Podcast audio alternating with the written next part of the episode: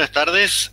Eh, estamos en una semana fatal para, este diario, así que mis respetos para la familia Form y la familia González. A, Juan lo conocí de vista en el diario porque Radar estaba justo detrás del escritorio de mi editora Lidia Ferreira y a Horacio lo conocí en la Facultad de Ciencias de la Comunicación, donde nos daba clases en la cátedra de Casullo.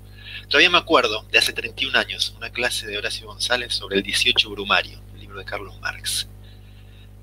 Vamos a, comenzar este, esta inmersión por el Japón robótico eh, y les quería contar que mi primer encuentro con un robot en Japón fue en el barrio de Akihabara, el barrio Otaku, y no fue un Transformer, sino una réplica a escala natural de Leonardo da Vinci con barba, sentado y hablándome en japonés, tenía un pollito en una mano y un elefante verde en la otra. ¿no? Estaba adentro de la estación del subte. Yo salí mi primer día en el subte de Akihabara y me encontré con un robot de Leonardo da Vinci hiperrealista, que era como una especie de estatua de cera mecanizada, eh, pasmosa por su realismo. El segundo humanoide, déjenme chequear el, el encuadre, ¿está muy bien? Sí.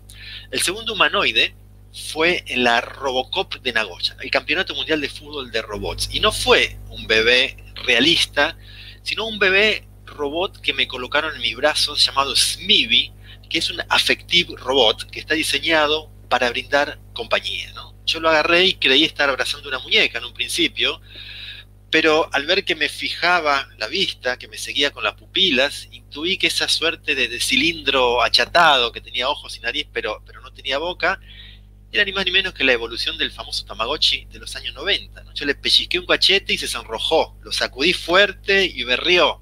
Lo recosté acá en mi hombro y me devolvió una sonrisita, ¿no? Smibi está a la venta en Japón, no tanto como un juguete, sino con fines terapéuticos para gente sola eh, y ancianos.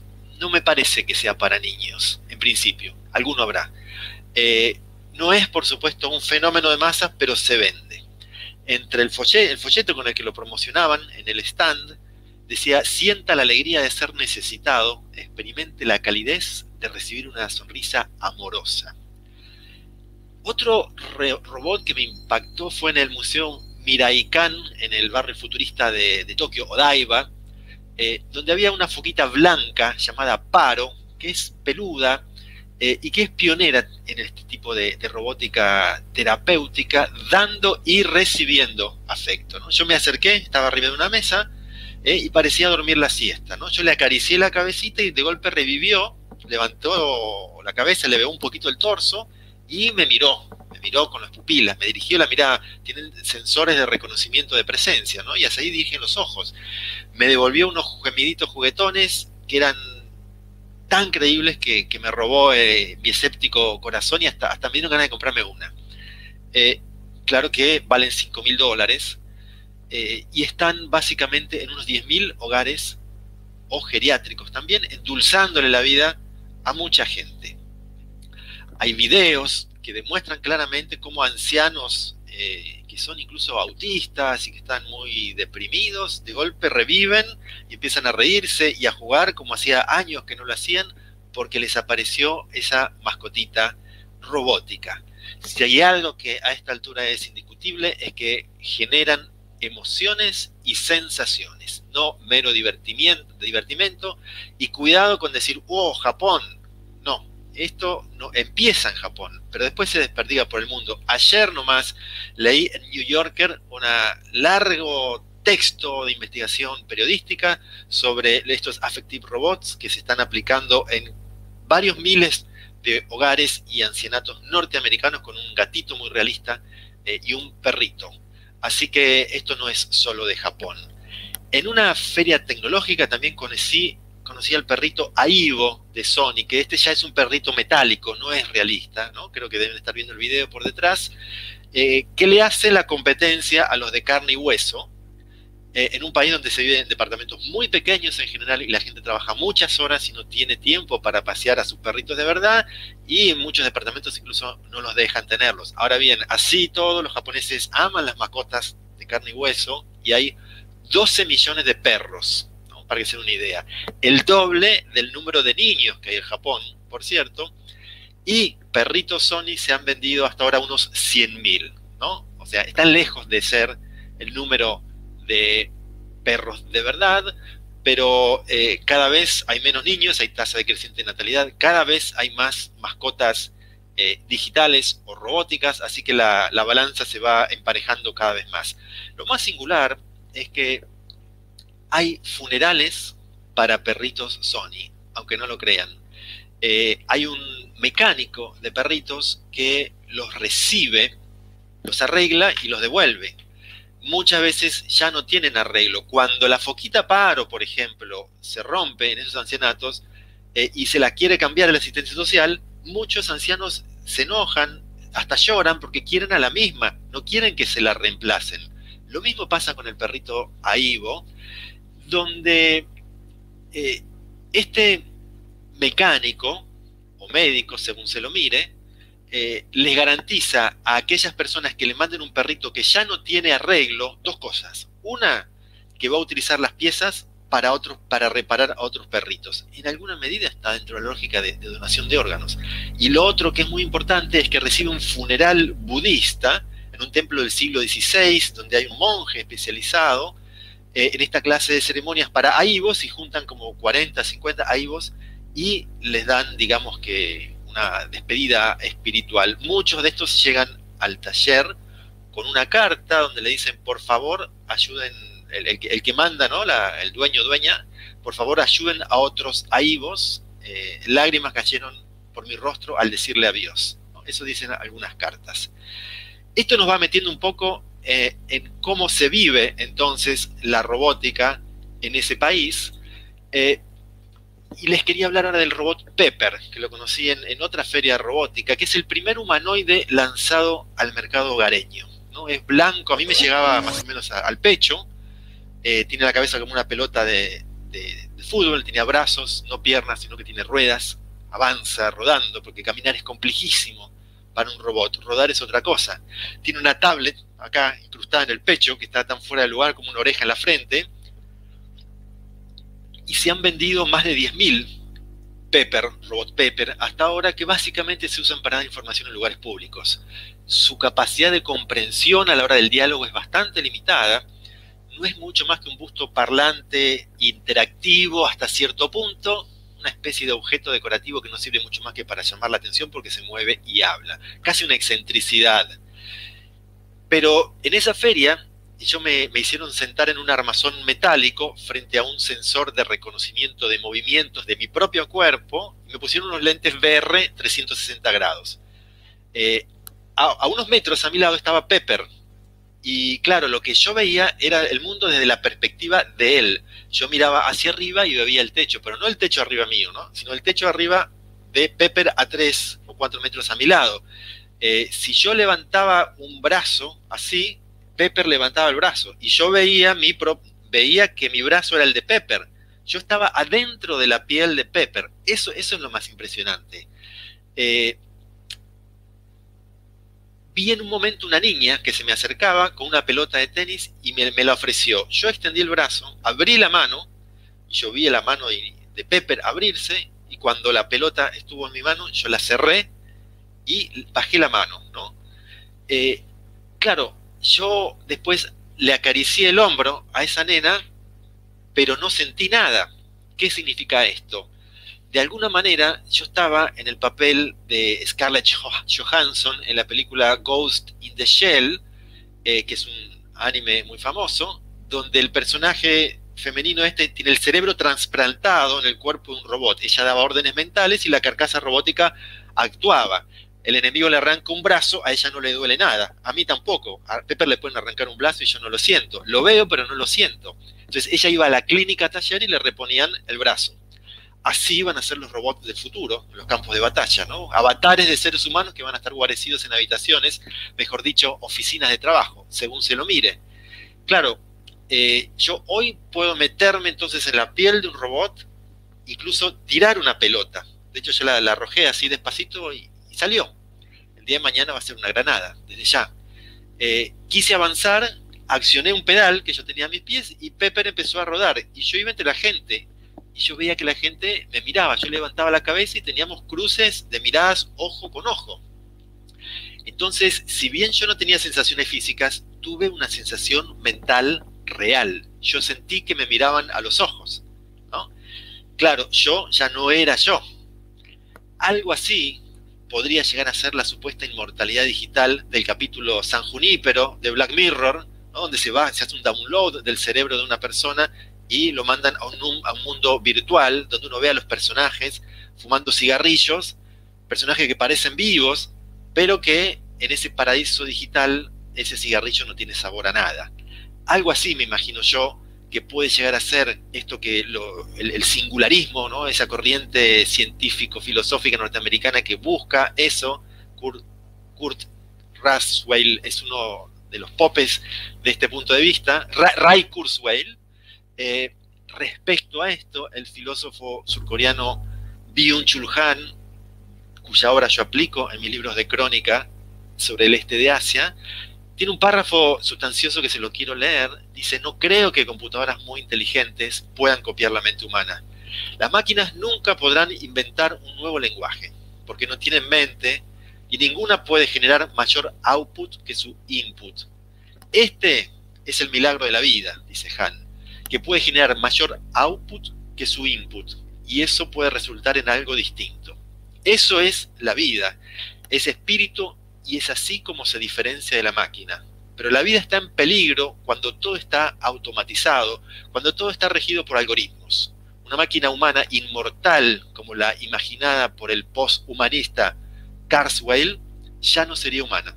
Quizás, dice él, alcancemos la inmortalidad con ayuda de la tecnología, pero perderemos la vida, es decir, alcanzaremos la inmortalidad al costo de la vida. Un personaje muy singular que conocí en Japón es el profesor Hiroshi Ishiguro. Pronto van a ver una contratapa sobre esto en página 12. Eh, este es un científico de la Universidad de Osaka que se autorreplicó como un robot. Se hizo un robot de sí mismo llamado Geminoid H1. Fue su clon con piel de, de, silicona y esqueleto metálico. Le puso hasta su propio pelo, es decir, se rapó al ras y le implantó el pelo. Eh, y su entrada a este arte de, de replicar, lo hizo primero en asociación con un fabricante de muñecas sexuales de gran calidad que hay en Japón, donde aprendió la técnica plástica y después la mecanizó. Después hizo otro gemelo que fue más avanzado en gestualidad y en habla y más realista todavía que una escultura de Miguel Ángel. Hasta las cutículas de, las uñas se le ven, se le distinguen. Este robot y otros que hizo reflejan gestual, tiene gestualidad reflejando melancolía, enojo, escepticismo y también introspección porque tienen movimientos en la boca, en la ceja, los pómulos, la frente, los brazos, la cabeza. Están sentados siempre, es decir, no pueden caminar. Son de alguna manera como, como marionetas parpadeantes que las mueve a control remoto una suerte de ventrílocuo oculto que transmite su voz y le sale después sintetizada en el robot, que en verdad tiene el, parlante escondido debajo de un florero. ¿no? Eh, pero el, hecho es que este, este señor Ishiguro se convirtió en una especie de pop star, yo creo que más por su excentricidad que otra cosa. Yo a veces me permito dudar un poco de, de a dónde va ese, ese, trabajo. No me queda claro a dónde va, a pesar de lo que él diga. Eh, pero él anda por el mundo dando conferencias algo circenses. Es serio, ¿eh? no es un chata, no estoy queriendo decir eso. Eh, y él se presenta junto a su alter ego, ¿no? Se sientan los dos, son idénticos, siempre viste de negro él, eh, y actúa como si fuesen dos en uno. Y, acá viene lo extraño, ¿no? Porque él en la entrevista me decía, el robot es una extensión de mi cuerpo y estamos mentalmente conectados por Internet, Una frase potente.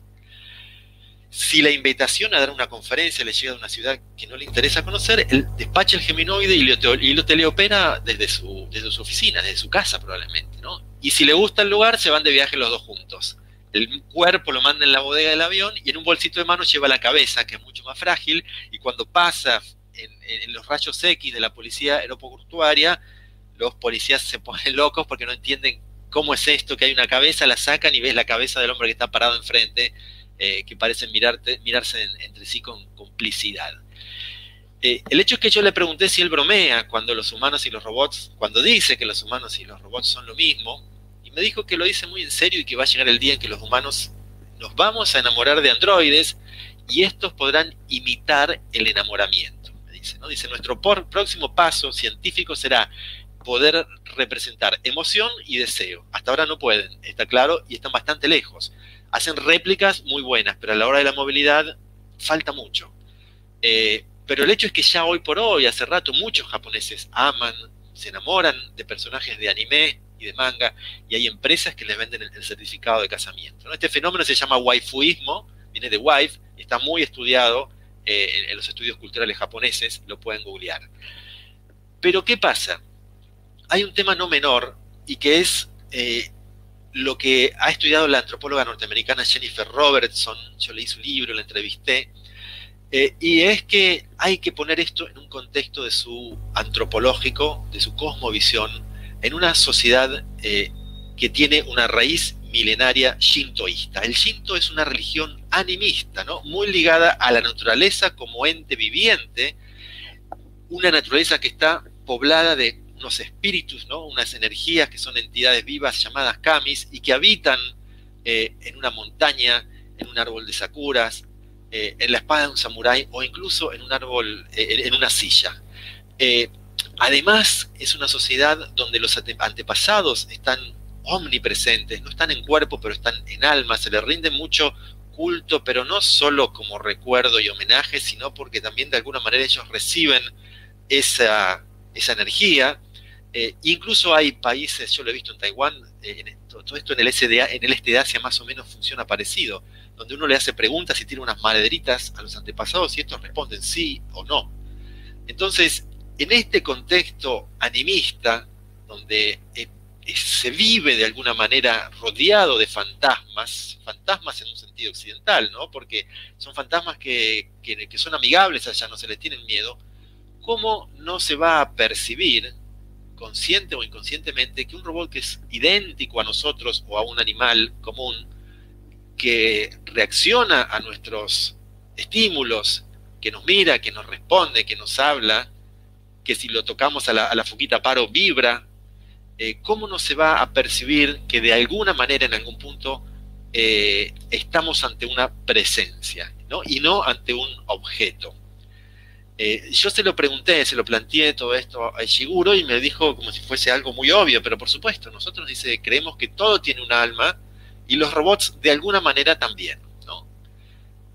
Por eso donde un japonés ve un espíritu común y corriente, nosotros nos aterrorizamos porque vemos un fantasma, pero ellos están acostumbrados a vivir con fantasmas. Por eso ese fantasma, ese terror al robot, no lo tienen para nada.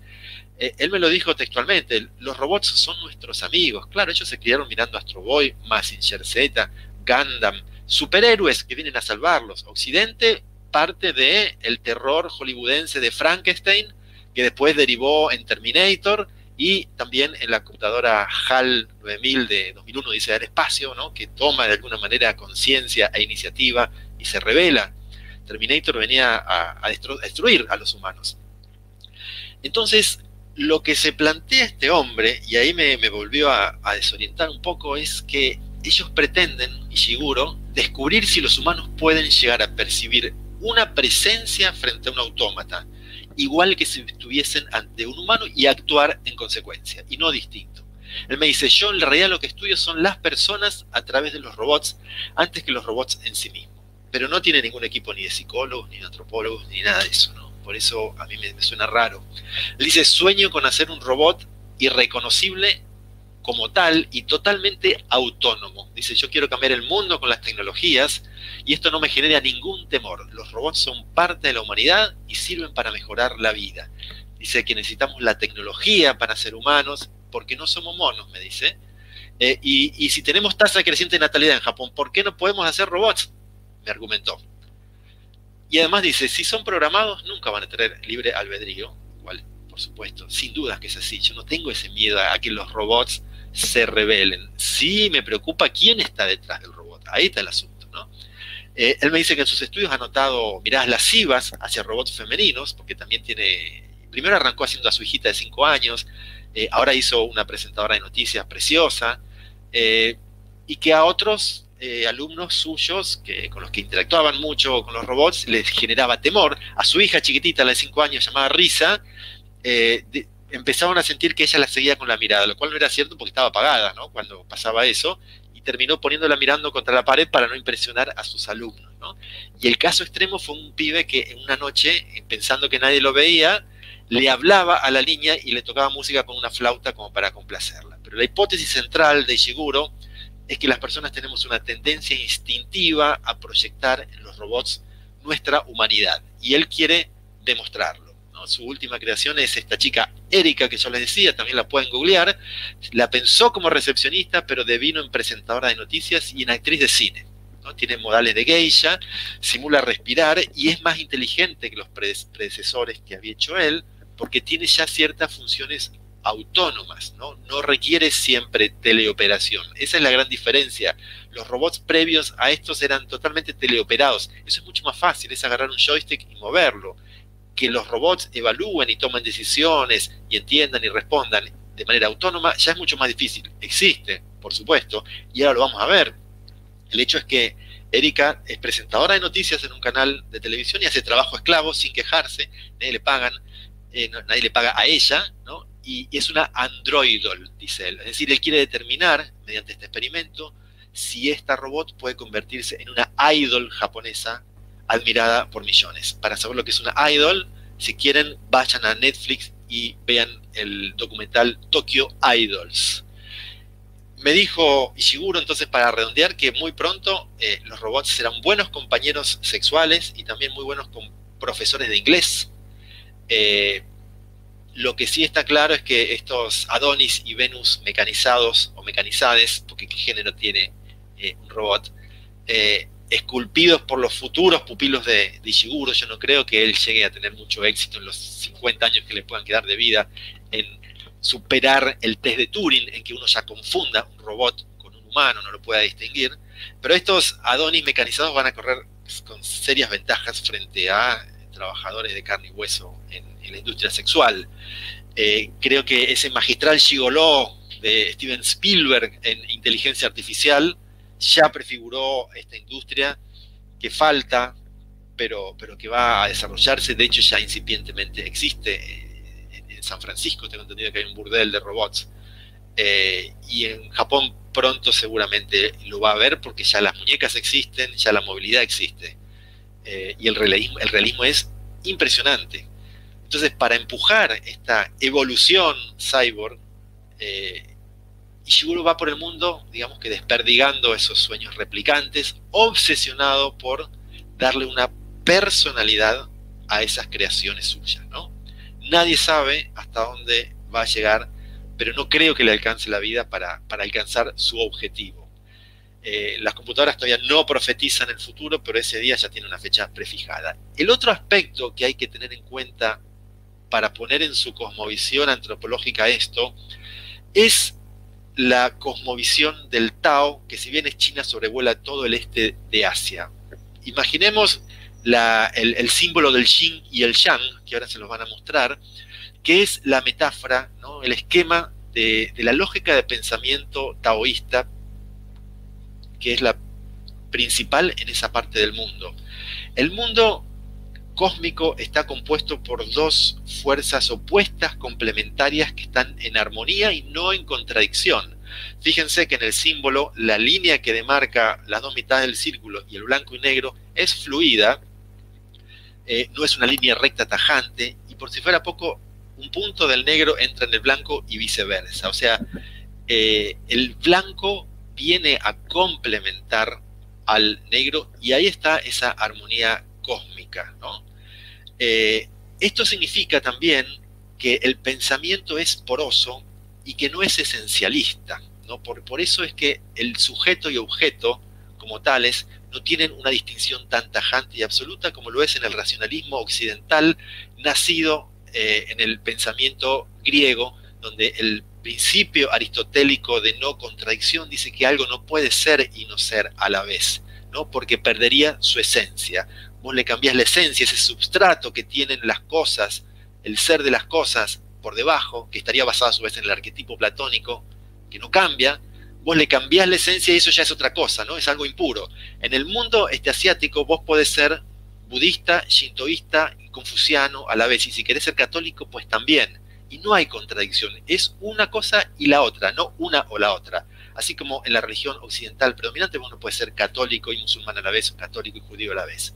¿No? Entonces, ese pensamiento profso, no dogmático, abierto al cambio permanente, eh, se adapta mucho más fácil a los cambios tecnológicos y a los cambios de lo que sea, y a su vez no tiene una distinción tan tajante entre sujeto y objeto. No, no es lo opuesto a nosotros un robot. Cuando Ishiguro me dice el robot es una extensión de mi cuerpo y estamos conectados por internet, y él es parte de mí y él soy yo, visto desde este contexto no parece para nada una locura o, un tipo que se está haciendo chistoso o algo así. Porque a veces uno no, queda, no le queda claro cuando está jugando y cuándo no. Entonces, bajo este aspecto de la cosmovisión taoísta, hay que pensar esa parte del mundo. Si no, no, no, la vamos a entender bien y nos vamos a quedar en el mero exotismo, o en la risa, o en la burla, o en decir que están locos, como dicen algunos, ¿no? Bueno, el etnocentrismo genera esas cosas, por no conocer al otro. Hay que tratar de ponerse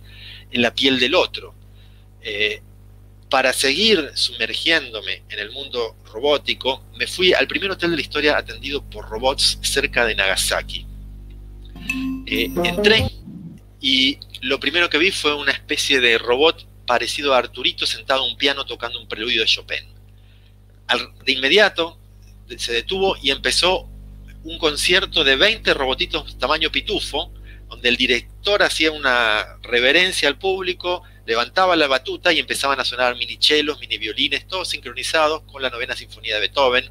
A tempo entraron los timbales, las trompetas, las flautas, y el ambiente del hotel se llenó de unas melodías que, son una de las obras cumbres de la historia de la música, y no me sonó impostado, porque uno siente que algo trascendente, por lo menos eso sentí yo, que algo trascendente se está gestando en ese primer hotel atendido solamente por robots, eh, que tiene algo de laboratorio camuflado en un megaparque de diversiones del tamaño de Mónaco, por cierto.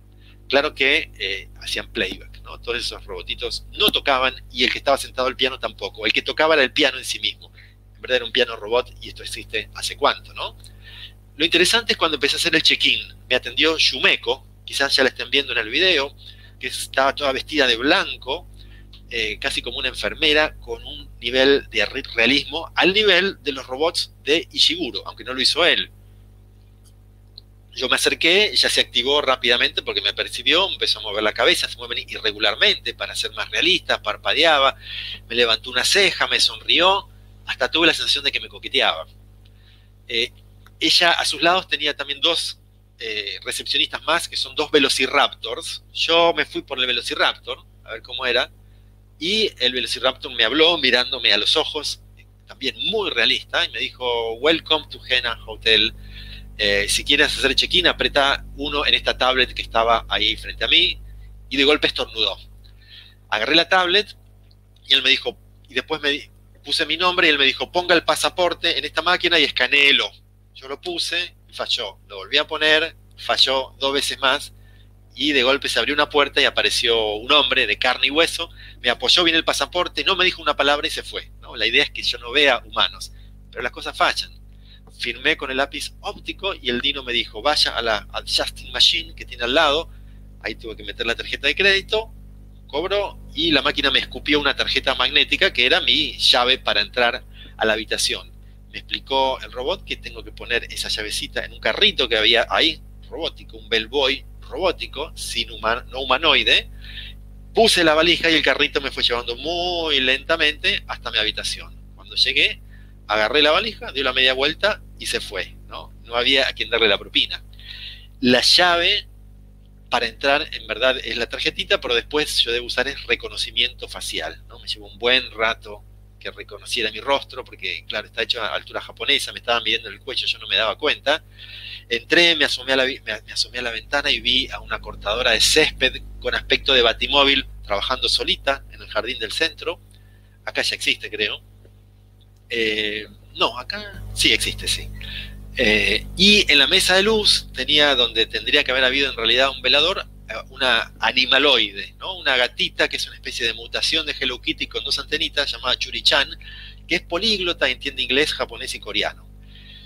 Yo le hablé primero, o sea, ella está en modo quiet, cuando uno le habla se tiene que poner derecha y empezar a contestar. Bueno, me llevó un rato hasta que revivió, pero al principio yo le hablaba y no le respondía. Después le pedí una canción y arrancó con un tarareo latoso, cibernético. Después le empecé a preguntar, me dijo la hora, la temperatura, y ya de alguna manera empecé a sentirme un poco menos solo. Yo había gestionado una entrevista con el gerente, el señor Oe, eh, y una de las cosas que me llamó la atención es que con los ceremoniosos que son los japoneses, no me invitó, no me ofreció ni una taza de té, ¿no? Pero claro, hay que entenderlo en su contexto. Nosotros estábamos rodeados de máquinas expendoras de té, helados, jugos, comidas, ramen, de todo. Pero hay que ir y meter la monedita y eh, eso sale. Claro, este hombre salió sin su billetera de la oficina para hacer una entrevista cronometrada de 20 minutos conmigo eh, y no tenía encima 20, eh, unas monedas de 300 yenes para invitarme un té. Este, y claro, si hay algo que está claro en el mundo robotizado y regido por algorítmicos es que no hay espacio para la excepción. Él no podía decirle a un robot, servirle un té que corre por cuenta de la casa. Este, este, es un rasgo que se aproxima al mundo del futuro. Todo va a estar programado y no va a haber margen para la improvisación como esta. Algo que ya, por cierto, sucede bastante en una sociedad japonesa donde ya el trabajo humano es muy algorítmico. Le pregunté por la evolución de la, plantilla de empleados, tiene 144 habitaciones, no es un hotel pequeño. Me dijo, arrancamos con 30 personas y, y ya quedamos 7 humanos más la cuadrilla externa de limpieza, que son 15 operarios. Es decir, total 23, 22 personas, 15 son part-time, y total de robots 233. Bueno, hay que ponerlo en su contexto de un hotel que es un parque de diversiones en alguna medida. En aquel momento le pregunté si era negocio, me dijo que mucho y que estaban eh, por instalar 10 más, no le creí, ya hay 15. Y esto fue hace un par de años, dos o tres. Le dije, señor Oe, se acerca el día en que va a haber un gerente robot, ¿no le preocupa? No, me dijo, me encantaría, esta empresa es muy grande, es una empresa de entretenimientos. Eh, y voy a trabajar en otro sector. Además, pretendemos seguir reduciendo la, cantidad de humanos, pero la cifra cero es imposible. Alguien tiene que controlar a los robots, encenderlos, apagarlos y recargarlos. Le pregunté si había quejas y me dijo que al principio sí, porque los japoneses esperaban el omotenashi, ese concepto de la perfección en el servicio al cliente, algo que es imposible, muy, eh, está muy lejos para un robot. Le pregunté cuál es el salario de un robot, obviamente que cero, costo de manutención casi no necesitan. Le pregunté si desobedecen orden, no, en absoluto, me dijo. Eh, fui al restaurante del hotel donde eh, conocí a Andrew, que es un torso mecánico, eh, con dos brazos muy gruesos y un casco así como los de, Daft Punk, eh, y tenía cierto aire de, caballero tecnomedieval, donde uno lo que tenía que hacer es meterle las moneditas 600 yenes en una ranura, apretar un botón y elegir lo que quería. Pasa que no hay mucho para elegir, era un panqueque, panqueque o panqueque con él.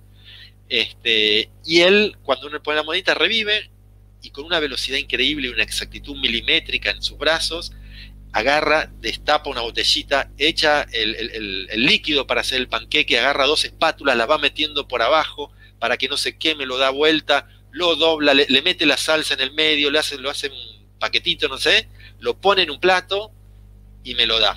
Y cuando me voy me saluda con la mano. Eh, claro, eh, Después hay otro que hace helados, sirve helados, no hace helados, y hay otro que te hace trago, y no hay más. Porque no pueden cocinar cosas tan complejas y tampoco hay mozos robots. si hay una tarea que es dificilísima para la necesidad de programación que se necesita, es, el oficio de mozo, donde no nada está realmente, casi nada está, digamos que, estandarizado. Todo el tiempo hay movimientos para acá, para allá, se cruzan cosas, plato nunca va a estar en el mismo lugar para recogerlo, etcétera, ¿no? y, las cosas se caen. Eh, solamente existe un restaurante con mozos robots en Tokio, pero son con rueditas y están teleoperados por gente que es paralítica, pero no son autónomos. O sea, hay un empleado detrás todo el tiempo. El desayunador de este hotel eh, es una caja de cristal muy moderna, muy luminosa, muy linda, donde se hacen comida macrobiótica, eh, pero los mozos son humanos, ¿no? Eran como 10 chicas. Eh, ahora bien, yo era hasta las 10 el desayuno, yo fui 10 menos cuarto, dije, bueno, como algo rapidito, había un buffet como 20 bandejas, me hice una primera servida, dije, bueno, como rápido, después me sirvo un poquito más, pero a las 10 menos 4 minutos, las 10 chicas fueron como, como un enjambre y levantaron todas las bandejas y no quedó nada, ¿no? Bueno, yo seguí, me serví otro café y seguí comiendo más tranquilo, dije, total, ya está. 10 eh, en punto no quedaba nadie ahí y a las 10.02 minutos o 03 ya habían acomodado todas las mesas para el desayuno del día siguiente. A las 10 con 6 minutos me apagaron la luz, a pesar de que se veía, pero había una luz. Nunca me van a decir tenés que irte, pero eh, porque la educación por sobre todas las cosas. Pero lo que sí observé es que si bien estas chicas no son robots, ya en algún punto están trabajando con robots, con un nivel de, con el tiempo cronometrado y con un nivel de algoritmización, si existe la palabra, ¿no? Trabajan con lógicas y métodos algorítmicos preplanificados al milímetro y al segundo, ¿no? Hasta de, cómo va todos, los cuchillitos están puestos perfectos. Y esto no era un hotel cinco estrellas, ¿eh? Tres estrellas es. Eh, pero así funciona el, el, omotenashi en Japón, ¿no? Ya de alguna manera están trabajando desde hace mucho de manera algorítmica, por lo tanto cuando se dé ese cambio, el choque cultural no va a ser tan fuerte, porque de alguna medida y metafóricamente los robots están programados a imagen y semejanza del ser nacional japonés el señor Oe me había mostrado un limpiador de, ventana, ¿no? Hay un ventanal muy grande, de todo el tamaño de la pared en el lobby, y era como una pastilla gigante con una sopapa, la puso eh, en la ventanal y subió en línea recta hasta el límite, se corrió unos centímetros a la derecha, bajó hasta el otro límite, y así hasta que fue cubriendo toda el área de la ventana. Me acordé de una entrevista que le había hecho a una eh, mujer china trabajadora que había trabajado muchos años en limpieza de, oficinas y ella me había contado, mira, el método de trabajo era así, a mí venía mi jefe y me decía, acá estás en la oficina, ¿no? Un cuadrado, la oficina. Esta es la puerta, vos vas a ir caminar en diagonal al extremo opuesto, vas a agarrar el trapo de piso con el secador de piso, vas a abrir las piernas el ancho de tus hombros, justo en el centro vas a poner el secador de piso y vas a hacer una línea recta de punta a punta, te vas a mover hacia la derecha unos centímetros, vas a hacer una línea recta hasta la otra punta y así vas a cubrir todo el área y esto lo tenés que hacer en cuatro minutos, por lo tanto vas a hacer X cantidad de oficinas en tantas horas. Exactamente el mismo trabajo que hizo ese limpiador de ventanas. El método no cambió ni un milímetro.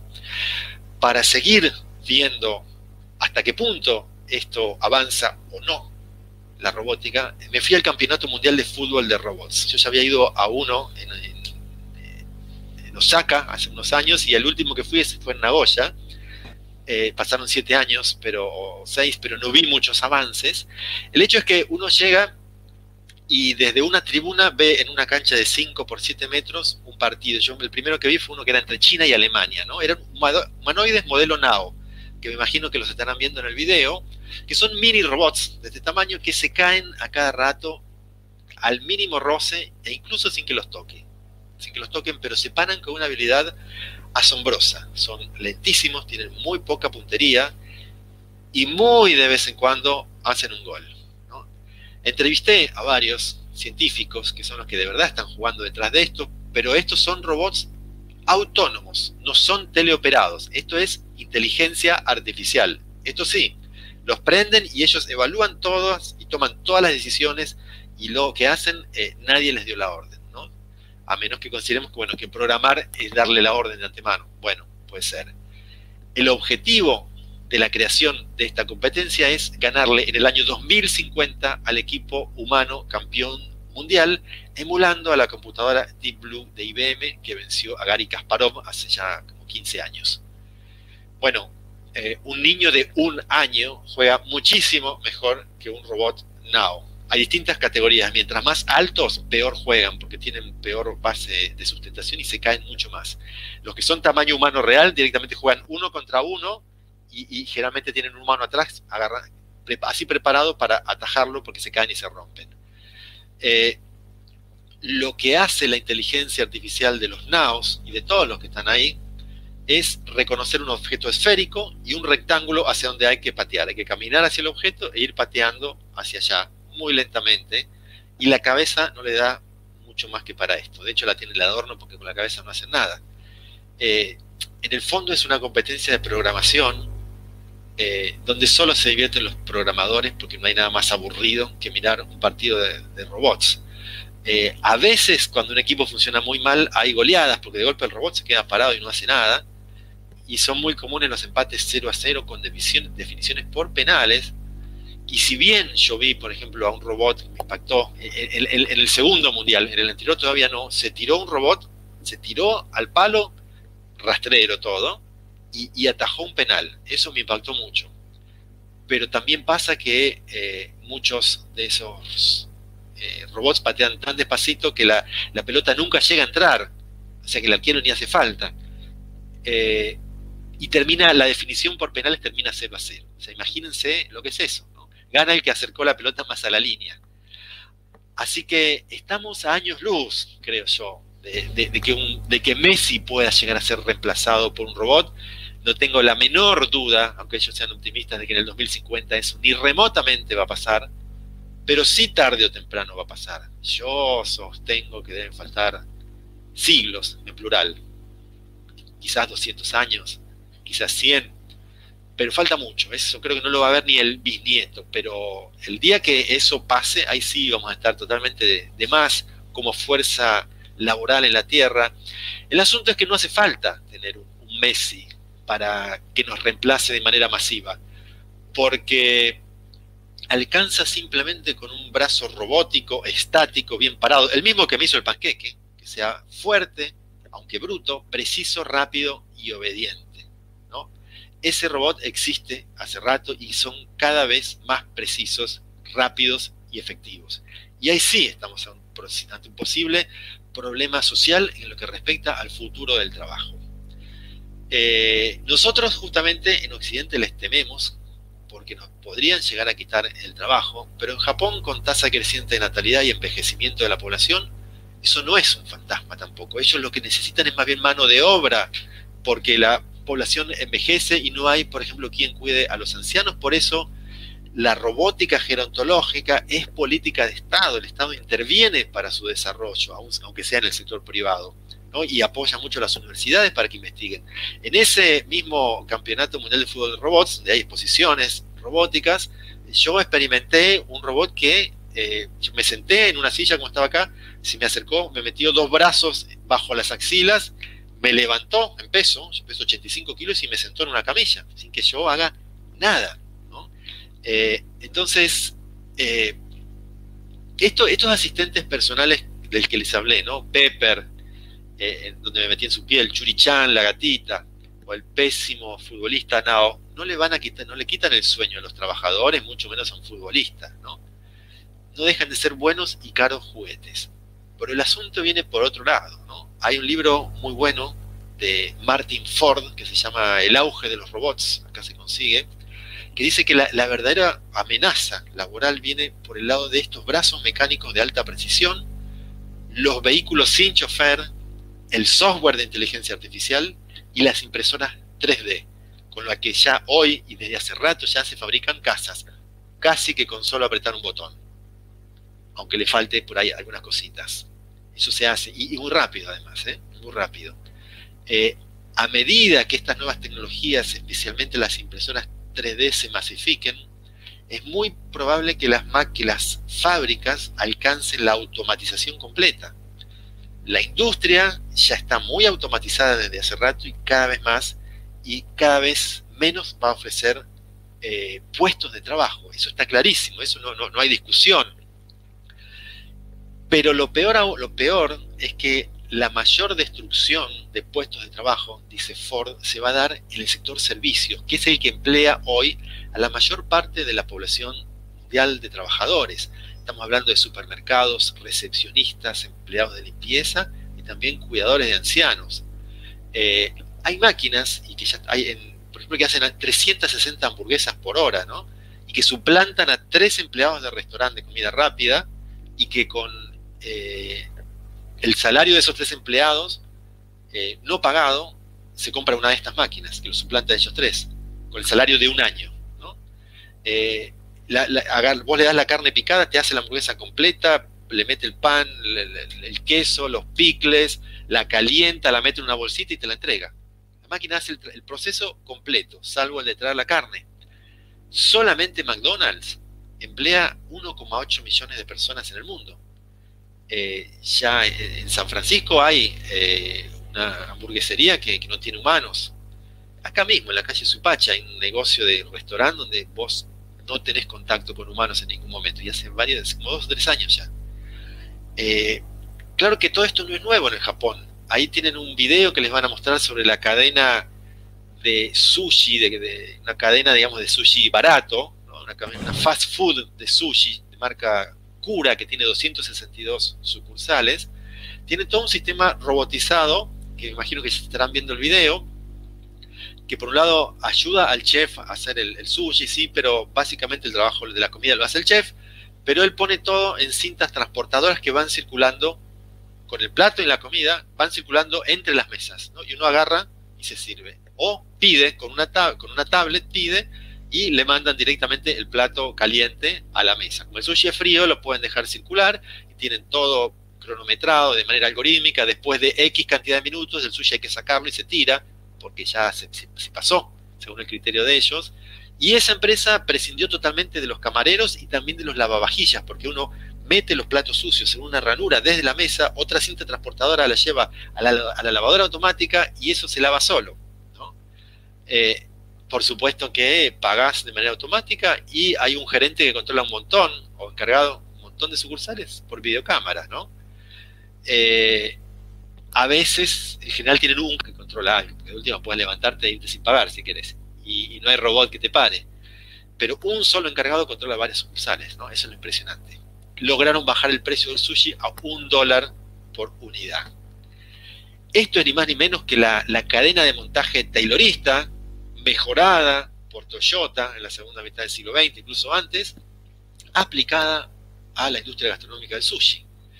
Y ya que estamos, me quiero, quiero hacer una pequeña digresión eh, para ver cómo opera el hipercapitalismo japonés tigre asiático eh, tecnoconfuciano, que es todo un tema aparte, no vamos a hablar de economía, pero un rasgo central del el capitalismo que tiene rasgos propios por su propia eh, índole cultural, es que copian, mejoran y miniaturizan. ¿Qué hicieron? Un ejemplo, ¿no? ellos diseccionaron el pasacassette occidental y crearon el Walkman recibieron la locomotora inglesa y devolvieron el tren, el tren bala, ya en la década del 60. No inventaron ni la radio, ni el auto, ni la moto, ni el videogame, ni el reloj, pero crearon Sony, Panasonic, Hitachi, Honda, Toyota, Kawasaki, Mitsubishi, Seiko, Casio, Nikon, Canon, Nintendo, Nissan, Toshiba, Suzuki, Yamaha, Epson y, Pioneer. Y la lista sigue. Un trabajador el trabajador campesino va a terminar de desaparecer muy pronto. Ya está muy automatizado el campo, incluso en nuestro país. Imagínense allá donde, por ejemplo, tienen una cosechadora de frutillas que recoge una frutilla cada 8 segundos y trabaja día y noche sin parar. Eh, los únicos que van a estar inmunes a esta destrucción masiva de trabajo, probable destrucción masiva de trabajo, nada de esto está determinado, son hipótesis posibles, eh, son una pequeña élite con alto nivel de formación y creatividad que hagan eh, trabajos allí donde la imprevisibilidad es constante. ¿no? Lo que se puede estandarizar es lo más fácil de automatizar, por eso la mano de obra barata es la que peor la tiene, va a tener que ceder aún más eh, en, los salarios para no ser reemplazado por las máquinas y a la larga va a terminar siendo desplazada muy probablemente. Hay siempre una destrucción creativa eh, de puestos de trabajo por parte de las tecnologías. Así ha sucedido siempre, hasta ahora, y es evidente que habrá nuevas tecnologías, perdón, nuevos oficios, pero los datos son medio preocupantes. ¿Por qué? Fíjense que YouTube eh, en el capitalismo de plataformas, ¿no? Las empresas digitales que son lo nuevo. YouTube la fundaron tres personas en 2005 y la compró Google por 1.650 millones de dólares y solo 65 empleados. En 2012, Google tuvo ganancias por 1.400 millones de dólares, con 38.000 empleados. Pero en 1979, la General Motors produjo más o menos las mismas ganancias que Google, pero con 840.000 obreros. Ahora, si pensamos que la General Motors cada vez se automatiza más, y Toyota, y Nissan, y Suzuki, eh, esos 840.000 obreros que se necesitaron para crear 1.400 millones de ganancia eh, no van a tener trabajo, de ninguna manera. Eh, entonces, todo parece indicar que las cuentas no cierran eh, ahora, porque a esto le hay que ponerle el agravante de que todas estas empresas digitales son aspiradoras de riqueza, monumentales, que están creando una concentración de la riqueza como no hubo nunca en, la, historia, eso lo ha demostrado Piketty recientemente, eh, que podría llegar a dar la paradoja de que no haya quien consuma lo que produzcan los robots, porque si la riqueza empieza a concentrarse tanto, eh, los ricos no se van a comprar, si hay 100 ricos se van a comprar 100 yates, si hay un solo rico se va a comprar un yate más, más lindo, pero no se va a comprar 100 yates probablemente de ninguna manera, eh, a menos que lo haga como inversión, pero si no hay gente que se los alquile tampoco le va a servir. Entonces hay un futuro probablemente distópico, eh, donde va a haber sectores cada vez más grandes de la población que estén afuera de la producción.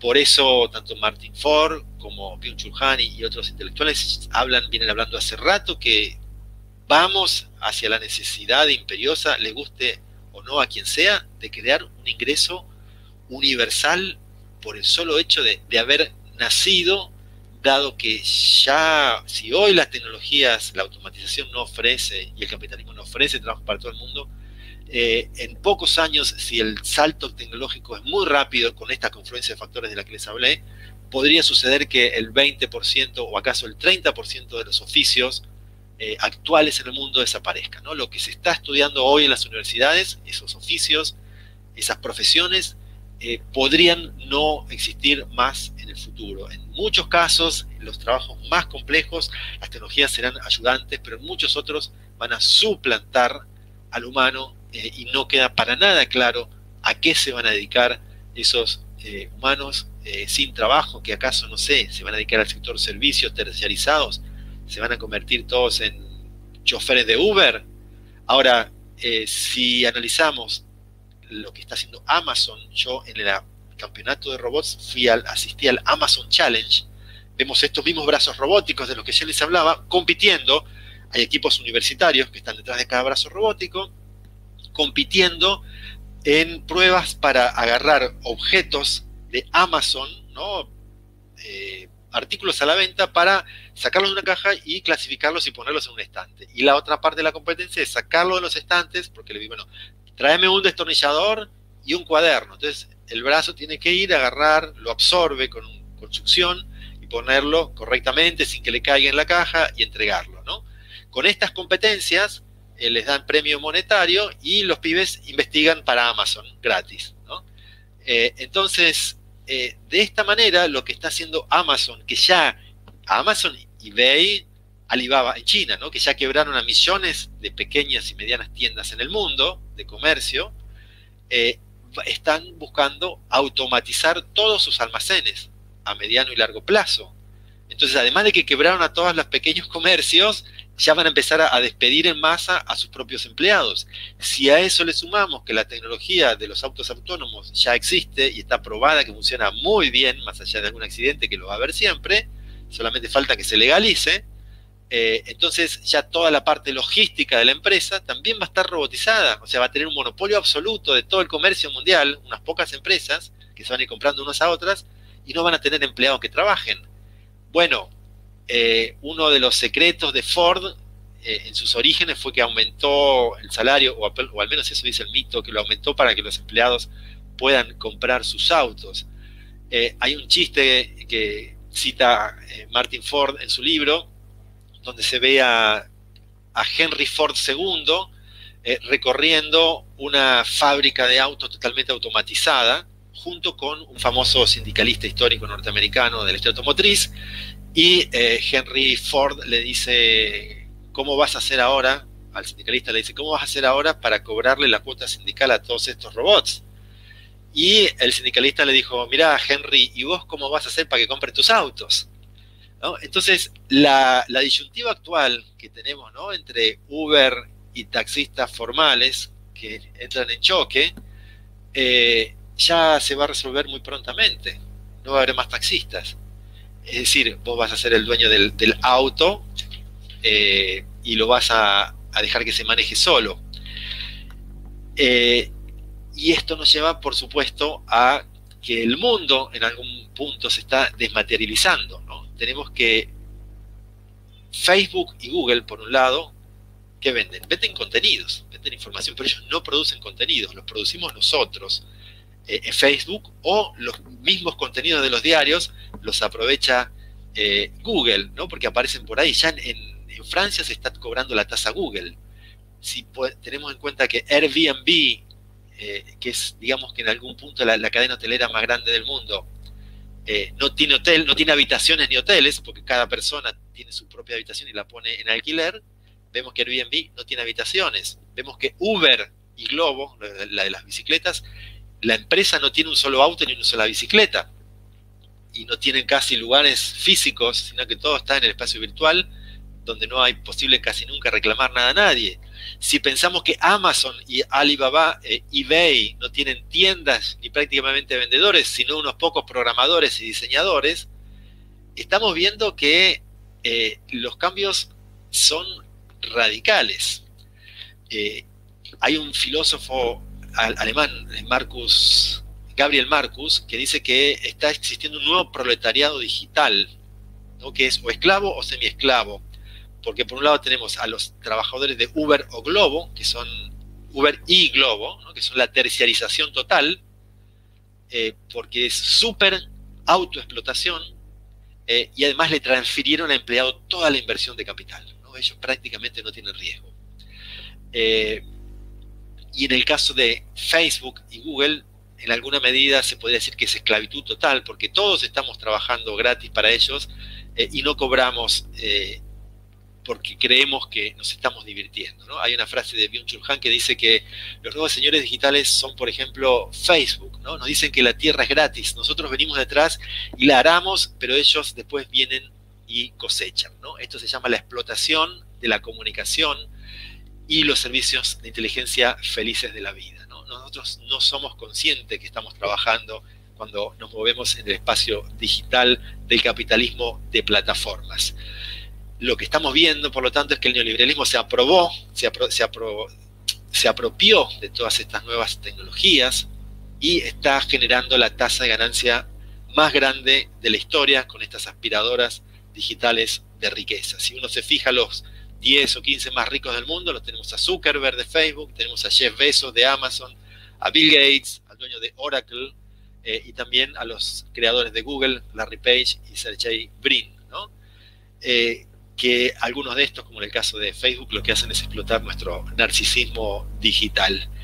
Eh, yo, para ir cerrando, entonces, les quería contar cómo fue mi última noche en la en el hotel atendido por robots, donde regresé al lobby de noche, que estaba desierto, los robots estaban apagados, en penumbras, parecían estatuas de ceras, o más bien robots muertos, que no reaccionaban cuando les quise hablar, quise pedirle al pianista que me tocara algo, estaba apagado.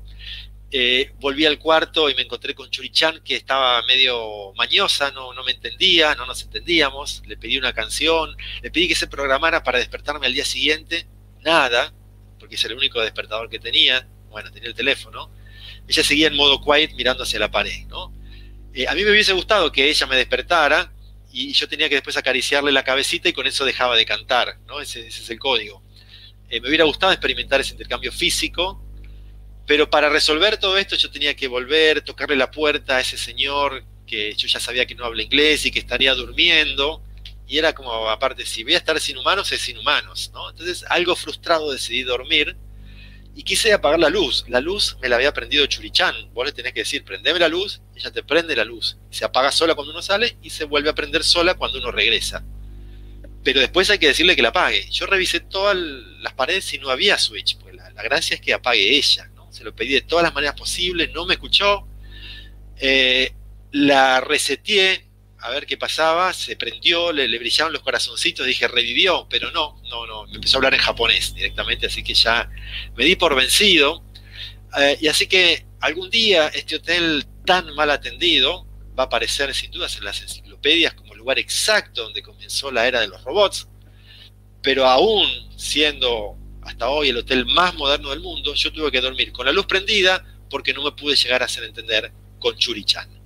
Y con esto dejamos abierta los 20 minutos para las preguntas. A ver, tengo que leerlas. Bueno, veo las últimas. ¿Hay muchas? Ah, no. Esteves, eh, con una población humana que crece exponencialmente en el mundo, ¿qué opina de la sociedad humana y la competencia para la llegada de robots? Sí, digamos, el crecimiento exponencial de la población en el tercer mundo, sobre todo, ¿no? porque el, primer mundo tiende a, decrecer.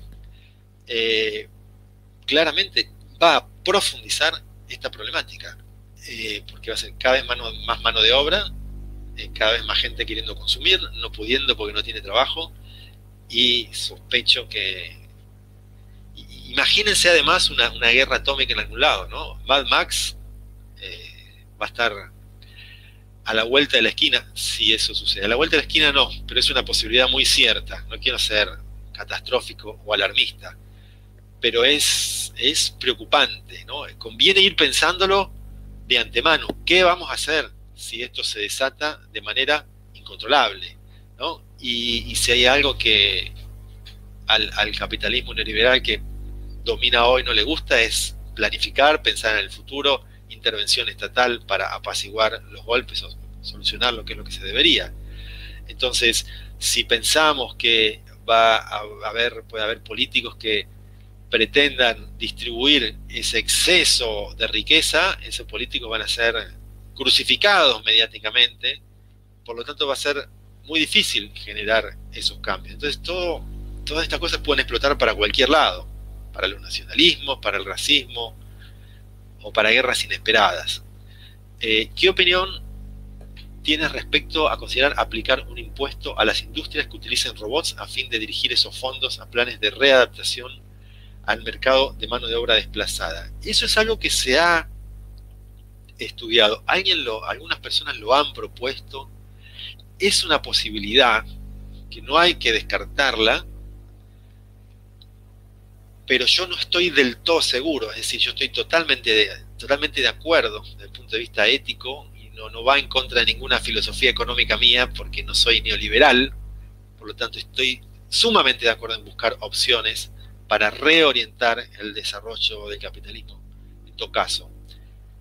Tengo mis dudas en el sentido de que en general la evolución, mejor dicho, el desarrollo tecnológico no se puede frenar, no existe forma de frenarlo, es casi autónomo, si vos pones un tapón por acá, sube por te sale por allá, eh, el mundo está globalmente muy conectado, la información, los descubrimientos, las fórmulas, los programas se intercambian fácilmente. Entonces, una medida de ese tipo para que funcione tiene que ser global, lo cual ya es demasiado difícil, casi imposible. Entonces, tengo mis serias dudas de que esos impuestos puedan generar eh, que se ayude a, adaptar, porque las empresas en este mundo globalizado después producen donde, o, sea, pueden producir acá con las nuevas condiciones, pero quizás no estén en condiciones de, de competir con los mismos precios. No lo sé. Ahora, si no pueden competir con los mismos precios que se hace en una industria en el extranjero, pero si les pones límite a la importación, no habría problema. Eh, funcionaría, creo yo.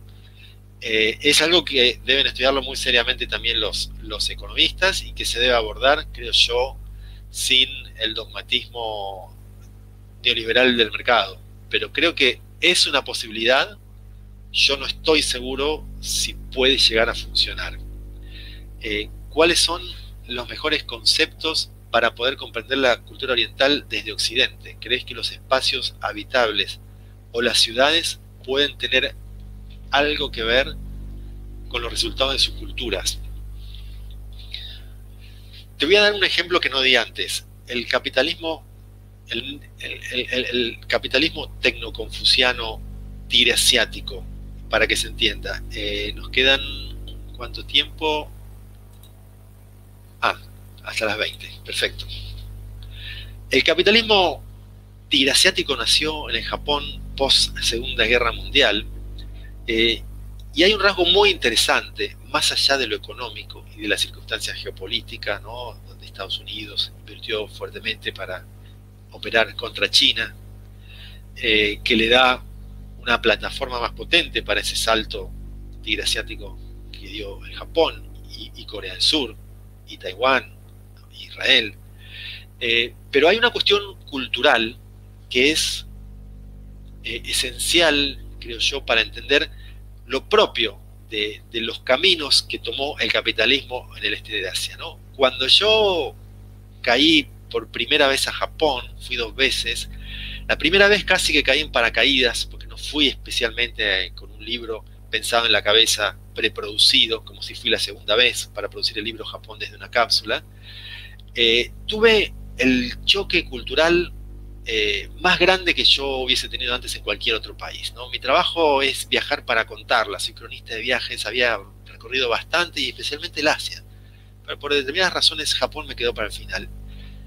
Y si hubo un lugar donde especialmente tuve la sensación de no haber entendido nada después de haberme ido un mes después, fue el Japón en el primer viaje. Y una de las cosas que después empecé a entender cuando me dediqué cinco años a estudiar, hice un seminario de antropología japonesa, estudié a fondo la, historia, la economía, es que el Japón, en el Japón el capitalismo tomó caminos totalmente distintos a los occidentales. Y eso es lo interesante, ¿no? Eh, ya el, el, no entender te hace un lugar, te hace desafiante un lugar. Y una de las cosas que me propuse tratar de entender un poco mejor es ese extraño capitalismo tan riguroso, donde todo parece desde nuestra perspectiva estar llevado bastante al extremo.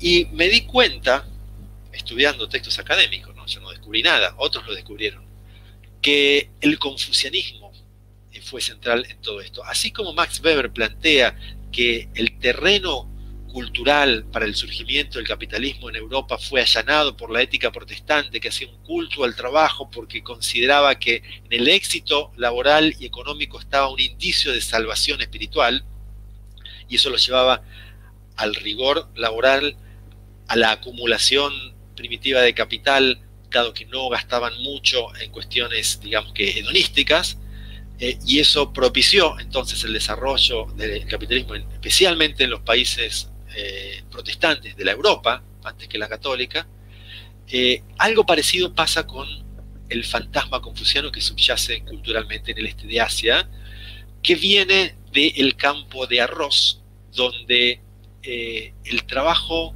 durante por lo menos 5.000 años ha sido colectivo, sometido a un rigor físico de sol a sol, donde estás con el agua, con las piernas y los brazos en el barro, eh, trabajando con el lomo doblado, tenés que ir plantando marcha atrás y agachado, y sobre todas las cosas es un trabajo cooperativo, porque vos tenés que cavar el estanque, tenés que ponerle unos muritos, tenés que desviar ríos, llenarlos de agua, cerrar la compuerta, plantar, trasplantar los plantines del arroz, eh, controlar el crecimiento, desanegar, cosechar, pelar el arroz, almacenar. No hay forma de hacerlo de manera cuenta propista, individualista.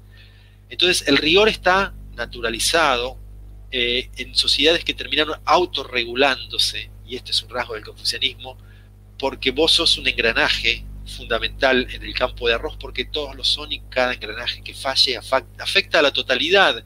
Entonces los demás te controlan y vos controlas a los demás y terminás controlándote a vos mismo. De ahí surge el rigor tigre asiático, que lo vemos incluso hoy como método de trabajo familiar en, los supermercados chinos en Argentina, que fue afilando la garra tigre asiática a lo largo de cinco milenios en el este de Asia.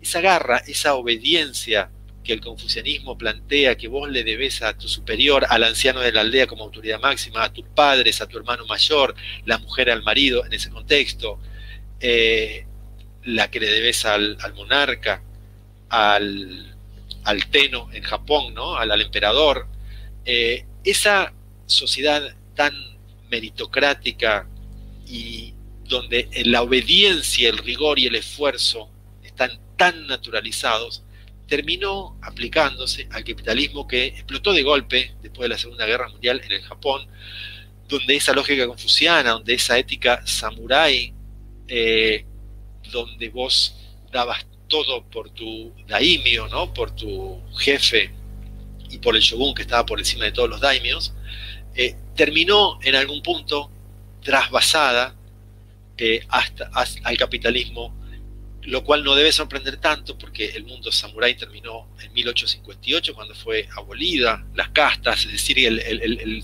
nuestro feudalismo, que, que allá aplicado a, a Japón es relativo, pero la idea nuestra del feudalismo duró mucho más que en el occidente, por lo tanto las lógicas relacionales, incluso laborales, eh, en esa sociedad sigue estando hasta hoy muy presente. Por eso yo creo que de alguna manera el salaryman, que es ese modelo de masculinidad eh, japonesa de la segunda mitad del siglo XX, de alguna manera yo lo llamo en el libro, es un samurái triste que cambió la espada por el maletín.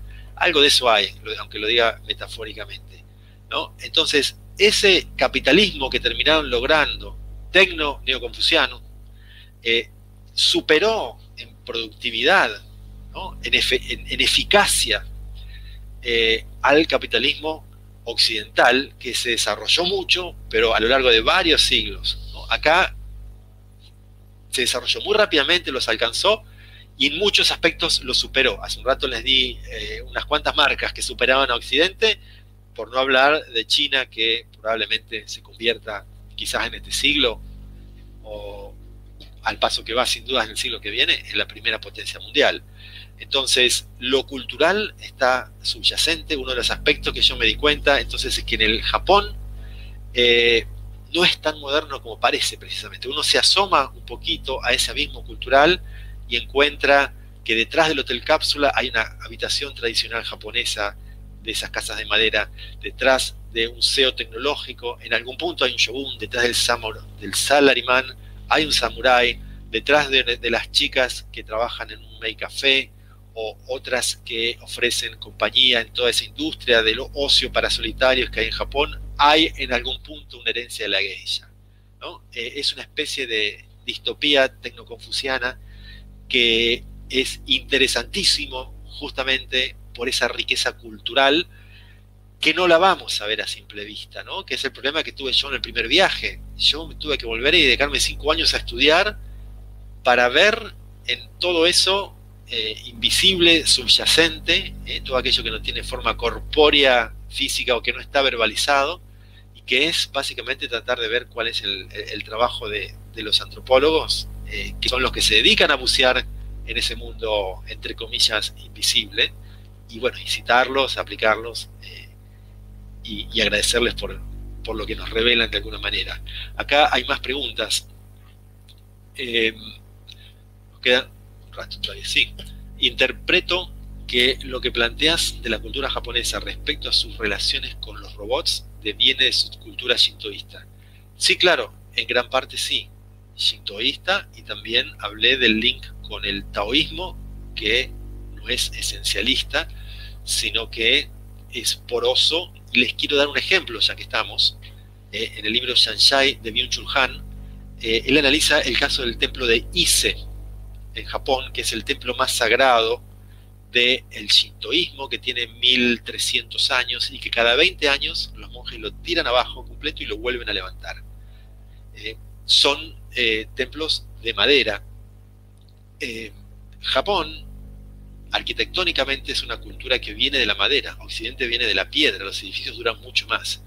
Ahí está naturalizado, por un lado, que los edificios se tiren abajo cada tanto tiempo porque se los ven viejos o decaídos porque ya no les gusta más, y se dan el lujo de tirar abajo un edificio de Kenzo Tange, ¿no? una especie de Le Corbusier japonés, y Occidente, mira, qué horror, ¿cómo hacen eso? No, bueno, es que está viejo, pero nosotros estamos acostumbrados, te plantean los arquitectos, eh, a, renovarnos permanentemente. Y eso mismo hacen en ese templo de Ise, lo han hecho siempre y lo siguen haciendo. Ese templo era patrimonio de la humanidad por la UNESCO, una institución occidental basada en París, eh, y que tiene ciertas reglas para poder estar dentro de ese listado, y llegaron los inspectores que van todos los años a ver cómo está la, obra, y le dijeron, señores, ustedes lo están tirando abajo cada 20 años y lo están construyendo de nuevo. Este edificio es, no se lo habrán dicho así, pero le dijeron, este edificio es trucho. El libro del que yo les hablo, de Bin Hai, se llama Shanshai. Shanshai significa trucho en chino. Pasa que trucho significa otra cosa allá. Eh, los japoneses, eh, muy ofendidos, dijeron, no señor, eh, este es el original, porque nosotros lo reconstruimos exactamente igual, no tiene las huellas del paso del tiempo, se mantiene perfecto, por lo tanto es el original. Hay una, este, hay una metáfora, una, la parábola de, hay un nombre griego que no recuerdo, que se plantean que si un barco sale de, Atenas durante 10 años y a medida que se va echando a perder le cambian los maderos y cuando volvió le cambiaron los maderos completos, eso no es el mismo barco. Para el esencialismo occidental basado en el pensamiento griego, no es el mismo barco, mantiene la forma, pero no es el mismo barco porque cambiaron los materiales, perdió su esencia, ¿no? ya es impuro. Mientras más maderos va perdiendo, es menos puro. Bueno, la concepción de la pureza, mejor dicho, o de la esencia, es distinta allá. En todo caso, si mantiene la forma, es el mismo. Por lo tanto, también una réplica vale, es también un original. Eso es lo que choca con la mentira occidental obsesionada con el copyright. Esto es mío y si lo copias, eh, me robaste la idea y me robaste la esencia. Bueno, allá la idea de esencia no existe o en todo caso existe de otra manera. Eh, ¿Qué hizo la UNESCO? Conclusión, este templo es trucho, tachado de la lista. Y lo mismo pasó cuando les mandaron ejércitos de terracota, soldados del ejército de terracota a un museo en Alemania, eh, desde China, y eh, lo mostraron como originales, porque eso le habían dicho a los chinos, y meses después se dieron cuenta que en realidad eran copias, réplicas. Muy ofendidos llamaron a Xi'an, al museo, ¿no? a la tumba del ejército Qin Shi Huang, eh, y los arqueólogos le dijeron, no, ¿cómo me va a decir que esto es trucho? Si te mandé una réplica perfecta, no hay mejor original que lo que te estoy mandando. Bueno, obviamente no se entendieron, el museo eh, alemán ofreció a la gente devolverle la plata por la estafa. Esta clase de, choques culturales son comunes, pero el hecho entonces es que eh, original y copia eh, son concepciones categóricas occidentales que no encajan a la perfección con la cosmovisión este asiática. A eso iba, no sé si responde la pregunta. Eh, bueno, fue un agregado la pregunta. La Universidad de Oxford, nos quedan 10 minutos, eh, pronostica que los robots y la inteligencia artificial generarán mucha desocupación. Sí, yo he leído ese informe, lo leí a fondo. Es un trabajo que parece ser muy serio, eh, que no hace pronóstico definitivo, porque son todas hipótesis donde ellos se dedican a desmenuzar uno por uno todas las profesiones y en qué medida pueden llegar a ser eh, reemplazadas una u otra y qué tecnología hay que pueda llegar a desarrollarse y que vaya trasvasando la necesidad de tener humanos. Yo no tengo los, datos ahora en la cabeza, pero todo parece indicar que, vamos a una situación problemática. Quizás a largo plazo se pueda estabilizar, no lo sé, pero podría haber cambios muy sustanciales y muy rápido, que sea un tsunami destructor de mano de obra, con todo lo que se puede implicar. Eh, tal lo que planteas, podrías considerar que las tareas que quedarán para lo último de ser reemplazadas por los robots serán relacionadas con la cultura. Eh, mira, todos miramos lo propio, por supuesto, y yo miro lo mío, y yo tengo muy claro que mi trabajo, el, tipo de trabajo periodístico en particular que yo hago, no lo puede hacer un robot. Existen, existen eh, algoritmos periodísticos, robots que redactan noticias, pero en realidad lo que hacen es, me imagino yo, que es procesar cables informativos. Un robot no puede ir a captar atestiguar una noticia, escucharla, verla, procesarla, redactarla. Y además de que yo no hago eso, pues yo no hago noticias, lo, mío es mucho más analítico, ¿no? Yo hago crónica de viaje que está mezclada con antropología, con filosofía, con historia, con... este, dije filosofía, no sé, antropología. Entonces, eh, yo tengo claro que eh, no puede suplantarme robot. Eh, hay robots que han compuesto sinfonías. en realidad lo que hay es un hombre, opino yo, de alguna manera u otra, componiendo esa música. hay algunas novelas escritas por un robot y hasta creo que hasta una ganó un premio. Adrián Páez publicó algo en Página 12 hace pocos años sobre esto. yo soy poco escéptico acerca de estos trabajos de mucha complejidad y creatividad. Si hay algo que no tienen hasta ahora los robots es creatividad.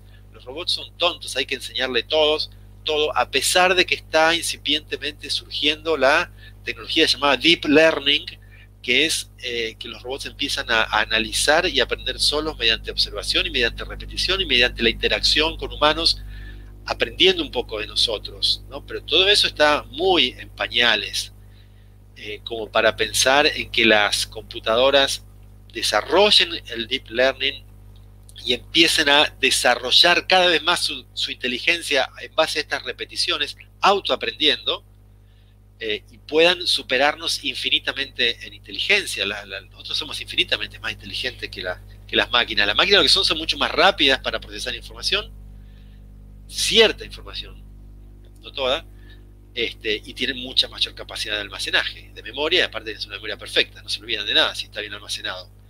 El problema básico que tienen los NAOs, todos los robots futbolísticos, no es tanto un problema de hardware, sino de software, de capacidad de almacenamiento, de, de situaciones para analizarlas y compararlas rápidamente, y de rapidez mental para evaluar todas las variables posibles. Un robot ni siquiera puede patear hoy a una pelota en movimiento. Tiene que esperar que la pelota se pare, va caminando despacito, lo habrán visto en el video, se para por detrás y patea. ¿no? Eh, todo eso tiene que ver con velocidad de procesamiento de datos. Para poder un robot ser mozo, tiene que tener almacenados varios millones de fotos de vasos, de distintos tipos de vasos, vistos desde distintas perspectivas, para poder acercarse y agarrarlo lo suficientemente fuerte, porque tiene que deducir si es de vidrio o es de plástico, lo suficientemente fuerte como para que no se le caiga, pero no tan fuerte como para que el plástico se doble o para que el vidrio se rompa. Pero si está muy suavecito, el vidrio se le puede caer.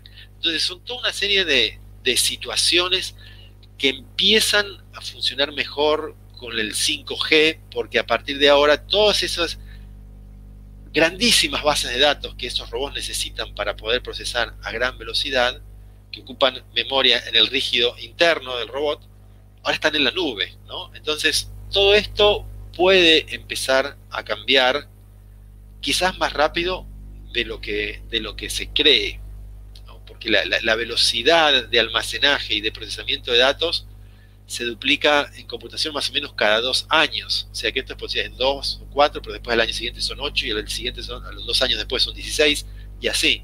Entonces, eh, la, la evolución de todo esto tiene final abierto. Tiene final abierto y que vamos hacia un avance tecnológico donde va a haber un robot que pueda ganarnos, sin duda, sin duda, eso, eso, eso no está en duda. El asunto es cuándo. Y, es evidente que falta mucho. Capaz que aparecen inventos eh, científicos y robots que de manera baratísima pueden eh, producir alimentos y se soluciona muy fácilmente el hambre en el mundo y, cambia totalmente la perspectiva de la humanidad.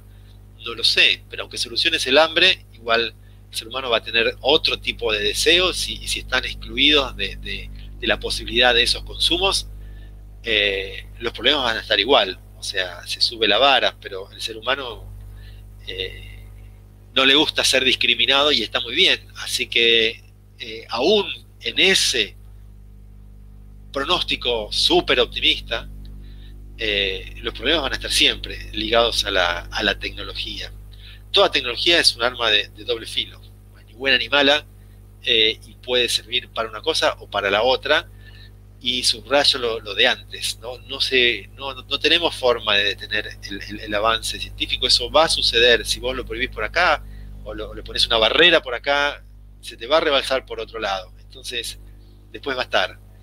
Eh, alguien pregunta, eh, ¿sabes? Ah, ¿qué sabes de la teoría de considerar a los robots como la etapa posterior a los humanos? No entiendo bien a qué te referís. Si, hablas del posthumanismo, un poquito ya lo hemos hablado, que es el también llamado singularismo, que son estos grupos de científicos empresarios norteamericanos, eh, científicos norteamericanos que eh, consideran que va a ser posible la inmortalidad digital mediante este download a una computadora de toda la información de un cerebro eh, ya les leí hace un rato la, frase de Byung-Chul Han, pero vamos a desmenuzarla. Replicar la información de una mente en una máquina, por lo menos para nuestra mirada occidental, eh, no es mantener la vida, es hacer una réplica que no tiene conciencia de su existencia. Yo no, no me imagino que pueda llegar a existir alguna vez una tecnología que pueda mantener la vida para siempre, consciente dentro de una máquina, en una carcasa, como hablamos del ejemplo de Ghost in the Shell, con Scarlett Johansson con el cerebro trasplantado en una carcasa. En ese caso había un cerebro de, vieja carne, como la llaman ahora, ¿no? porque ahora, se habla de la vieja carne, la nuestra, y la nueva carne que sería sintética y metálica. Eh, aún en ese caso hay carne, ¿no? Un cerebro. Pero ese cerebro también, porque hoy por hoy existen placentas artificiales donde han criado corderos, ¿no? Eh, no, no me puedo imaginar cómo puede llegar a ser posible que pueda seguir existiendo la conciencia, o sea, la vida real de una persona, con sensaciones, o sea, la vida, estar vivo, en, dentro de una máquina. No creo que eso pueda llegar a ser posible. Aunque no lo sé, porque en última instancia nosotros somos una máquina también. Este, o sea, sería desentramar el secreto de la vida, ni más ni menos. Eh, nos llevó más o menos un millón de años llegar hasta acá. Eh, ¿Cuánto tiempo más faltará para llegar a ese paso? ¿Uno o dos millones más de años? No me parece que el ser humano pueda existir dos millones de años más. Este, pero me parece que ya nos estamos yendo muy por las ramas eh, y en la ciencia ficción, lo cual es interesante, pero se nos acabó el tiempo, así que vamos a, cerrar con esto. Y este, esta es la etapa del libro Japón es una cápsula robótica, virtualidad y sexualidad, en el que está basado todo lo que les conté. Les conté una pequeñísima parte, que está editado por Adrián Hidalgo, editora, también tengo otro donde me, sumerjo en el mundo tecnológico tecnoconfuciano de Corea del Sur, que se llama Corea, dos caras extremas de una misma nación, donde viajé con Daniel Wissenberg, yo a Corea del Sur, él Corea del Norte, cruzamos miradas y aplicamos la obra del filósofo Byung-Chul Han, que ya es tema para otra charla como esta. Así que muchas gracias y hasta pronto.